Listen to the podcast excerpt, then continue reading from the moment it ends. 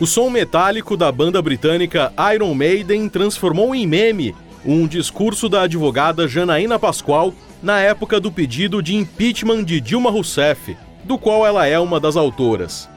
Mas eleita deputada estadual por São Paulo, com um capital político de mais de 2 milhões de votos, Janaína fala sério, principalmente quando é para fazer críticas ao próprio partido e ao governo do correligionário Jair Bolsonaro. Quer saber como tudo começou? A história de Janaína Pascoal, que até gosta de Iron Maiden, mas prefere Pink Floyd e Dire Straits, é o tema deste podcast. Eu sou o Tomás Molena e este é o Funcionário da Semana. Conheça quem trabalha para você. Não se trata de direito ou esquerda. Haverá um sacrifício indiscutível. a se libertar do socialismo. misericórdia dessa nação. Nós vamos É muito acelerar. complicado o que está acontecendo no Brasil. Funcionário da Semana, um podcast de Veja.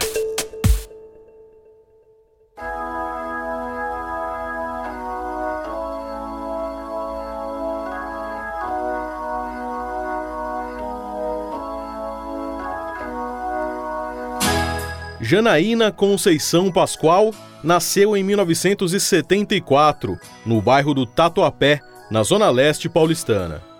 Ela é a primogênita dos quatro filhos do psicólogo Ricardo e da dona de casa Regina. Os irmãos Pascoal dormiam todos no mesmo quarto, em dois beliches. À noite, Janaína contava histórias e, antes dos irmãos dormirem, puxava a reza, que aprendeu com a avó paterna, de quem ela diz ter herdado o jeito mandão. Todos os irmãos estudaram direito, seguindo o caminho da irmã mais velha.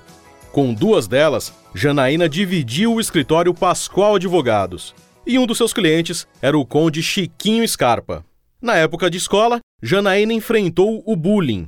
Ela contou sobre isso em uma entrevista à Globo. Como eu emagreci? É, Ai, porque Não. você disse que era eu- gordíssima. Eu era bem gorda.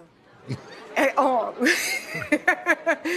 eu lembro assim, que as crianças brincavam, vamos brincar de hospital? Claro que todo mundo quer ser enfermeira, quer ser a médica. Não, eu, eu tinha que ser a mulher grávida. É, vamos brincar, fazer uma cerimônia de casamento, eu tinha que fazer o papel do padre. Janaína diz que o bullying que sofreu a fez mais forte, como se tivesse criado uma casca para enfrentar, anos mais tarde, as críticas e os memes usados para desqualificá-la. A advogada gosta de mostrar que criou empatia com quem sofre críticas pesadas. Na sessão de julgamento do impeachment de Dilma, ela até pediu desculpas à então presidente. Finalizo pedindo desculpas para a senhora presidente da República, não por ter feito o que era devido, porque eu não podia me omitir diante de tudo isso. Eu peço desculpas porque eu sei que a situação que ela está vivendo não é fácil. Eu peço desculpas porque eu sei que, muito embora esse não fosse meu objetivo, eu lhe causei sofrimento. E eu peço que ela, Janaína até embargou a voz. um dia, entenda que eu fiz isso pensando também nos netos dela.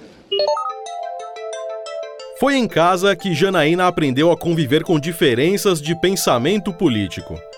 Ela é casada desde os 26 anos com o economista Laércio Souza Longo, com quem começou a namorar aos 15 anos. O casal tem dois filhos. E apesar de Janaína ser hoje uma das principais vozes anti-PT, a família do marido é quase toda petista. E essa curiosidade já rendeu momentos de saia justa. Quem conta essa história melhor é o colunista João Batista Júnior. Ao mesmo tempo que Janaína Pascoal fez da internet uma grande alavanca para suas ideias, seja como coautora do impeachment de Dilma Rousseff, ou então para as plataformas políticas uh, que ela lançou mão, ela consegue manter uma vida privada intacta. Pouco se sabe a respeito do marido dela, nunca se viu foto dos filhos e assim por diante. Janaína Pascoal, por exemplo, convive com uma família petista. Os pais do marido dela são petistas de carteirinha. Ela conta que é muito comum sair para almoçar aos domingos com a família, ali na zona leste de São Paulo, de onde eles são, né? O reduto da família dela e do marido.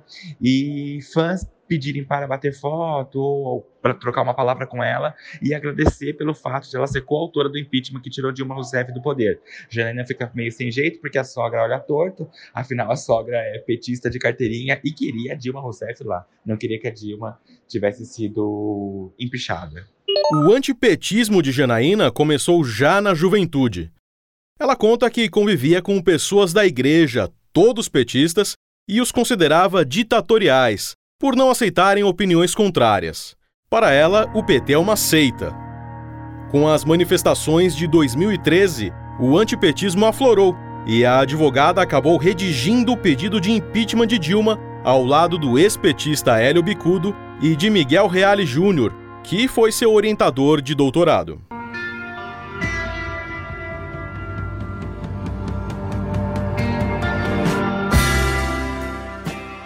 A advogada discreta ganhou os holofotes. Naquele dia do discurso que virou meme, em 4 de abril de 2016, ela se colocou como uma das principais vozes contra o PT. Nós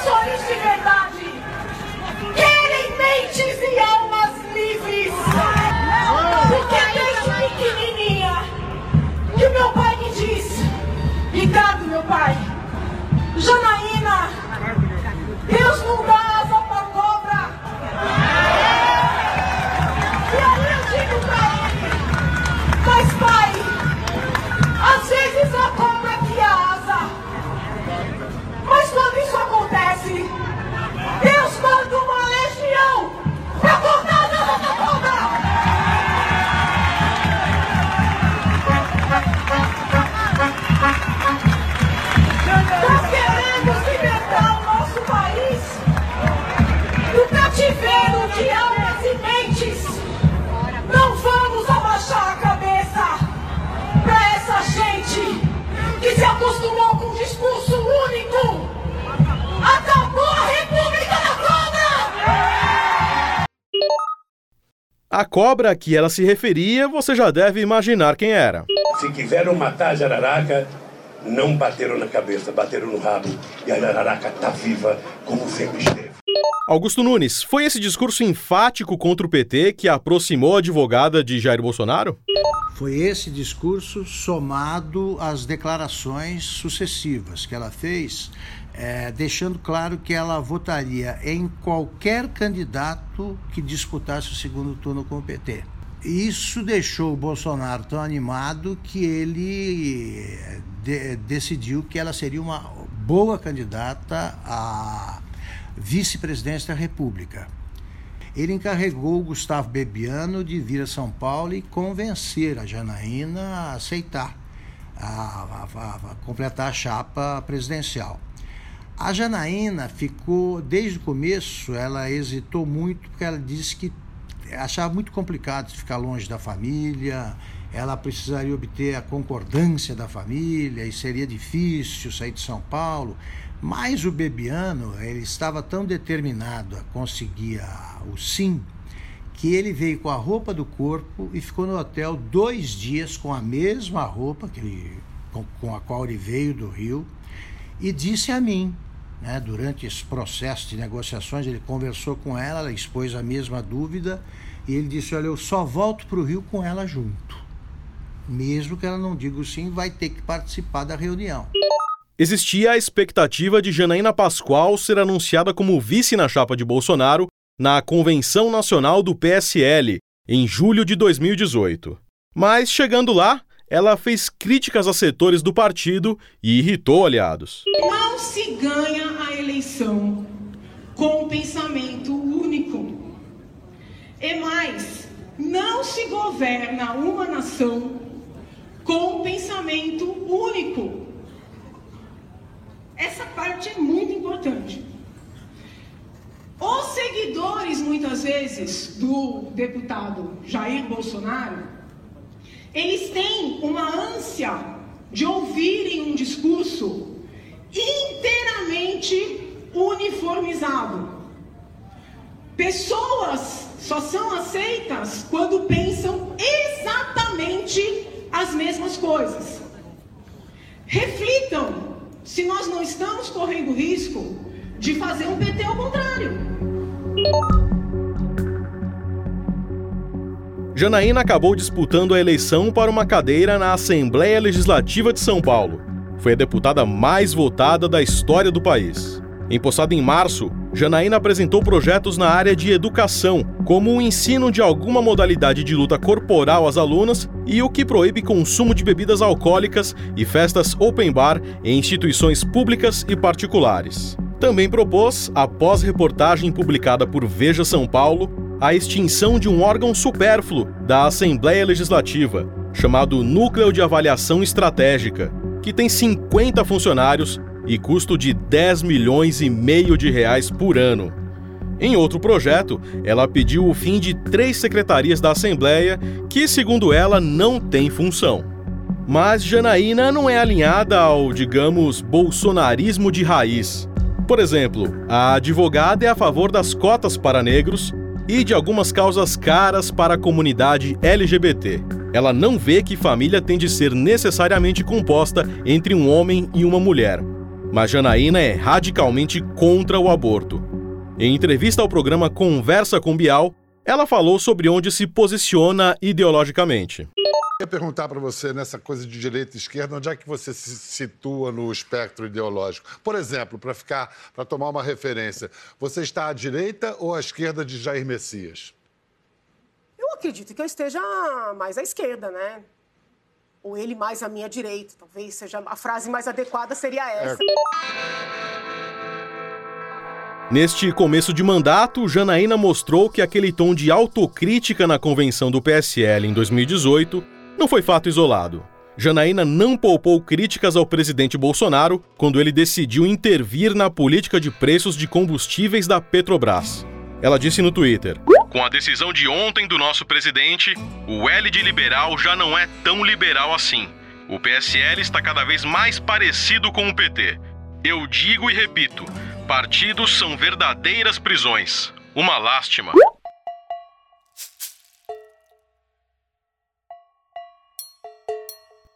Também pela rede social, ela se posicionou contra as manifestações de apoio ao presidente. Ela disse que não tinha sentido quem está com o poder convocar manifestações. Depois, elogiou o movimento, dizendo que ao pedir a reforma da Previdência de Paulo Guedes e o pacote anticrime de Sérgio Moro, o povo mostrou maturidade. Numa entrevista por telefone à rádio Jovem Pan, ela falou sobre o assunto. E sobrou até para o guru da direita, Olavo de Carvalho. Eu, diferentemente do Olavo de Carvalho, eu não quero ter razão. Eu quero o bem do meu país. E Janaína reforçou sua posição no governo de Jair Bolsonaro. Se o presidente fizer bem para o país, eu estarei com ele. Se fizer mal, eu não estarei com ele. Eu nunca fui uma adesista, né? É, a gente tem que pensar que, infelizmente, tem pessoas que estão já, já assim, vamos dizer, visando as próximas eleições. Algumas estão pensando nas eleições para prefeito e vereador, outras já estão pensando nas eleições para governador. Então a gente tem que tirar um pouco desse conteúdo eleitoreiro e olhar quem é que está efetivamente preocupado com o país, independentemente de qualquer interesse pessoal. Em entrevista ao editor executivo de Veja, Jerônimo Teixeira, no programa Páginas Amarelas, ela afirma que a decisão de não concorrer a vice foi a mais acertada, justamente pela liberdade de expressão. A condição de, de deputada me dá uma liberdade muito grande em termos de manifestação né, do hum. pensamento, fala. E talvez para esse momento do país, né, esse momento histórico, que já vem de algum tempo, é, eu com maior liberdade de fala, entendeu? Seja mais útil para a nação do que num cargo, vamos dizer assim, ou de vice-presidente, ou mesmo de ministra. Eu acredito que eu preciso estar livre para me manifestar nesse momento. Você pode dar um exemplo de alguma coisa que você tem dito e como deputada estadual que você não poderia dizer na posição de vice-presidente? Eu, acredito que é, o, quem está no executivo fica mais amarrado. Né? Então, eu vou te dar um exemplo. Muita gente pergunta por que você não sai a prefeita? Você teria chance. Eu sei que eu teria. Mas o prefeito não pode falar livremente o que ele pensa. Né? Ele não pode fazer uma crítica, ainda que pontual, a uma determinada ação do governador ou do presidente, porque uma manifestação dele pode prejudicar a cidade que ele administra, o mesmo governador, o estado que ele administra. E eu entendo que parlamentar, ele, até, até pela, pelo, pela denominação, né, parlare, né, ele tem uhum. o dever de, de se manifestar mais livremente. Augusto, Janaína deve mesmo continuar no parlamento nessa sua posição de ombudsman do governo e do PSL, apontando de dentro suas discordâncias na condução do país? Ou vai encarar uma eleição para a Prefeitura de São Paulo e, quem sabe, se cacifar para a presidência da República? Não acredito que ela saia da Assembleia tão cedo. Acho que ela vai ficar mais um mandato na Assembleia Legislativa porque ela gosta do que está fazendo. Ela, por exemplo, poderia ter nomeado 30 assessores, nomeou só nove. Se candidatou à presidência da Assembleia, sabendo que não teria chances de vitória, para denunciar a histórica aliança feita na Assembleia Paulista entre PT e PSTB. E ela vive denunciando coisas e não para de ser ombudsman do PSL, aqui e fora do, do, do, de São Paulo. Ela já tem uma presença nacional e não tem vocação para cargo executivo. Ela é muito franca, ela é muito sincera, perigosamente sincera para ocupar um cargo executivo. Não acredito que seja este o destino dela. Janaína Pascoal é deputada estadual em São Paulo. Admissão 15 de março de 2019. Salário líquido R$ 18.762,31. Funcionário da Semana, um podcast de Veja. Locução: Tomás Molina. Roteiro: Gisele Vitória e Leandro Nomura. Edição: Edgar Maciel. Direção-geral: Daniel Bergamasco.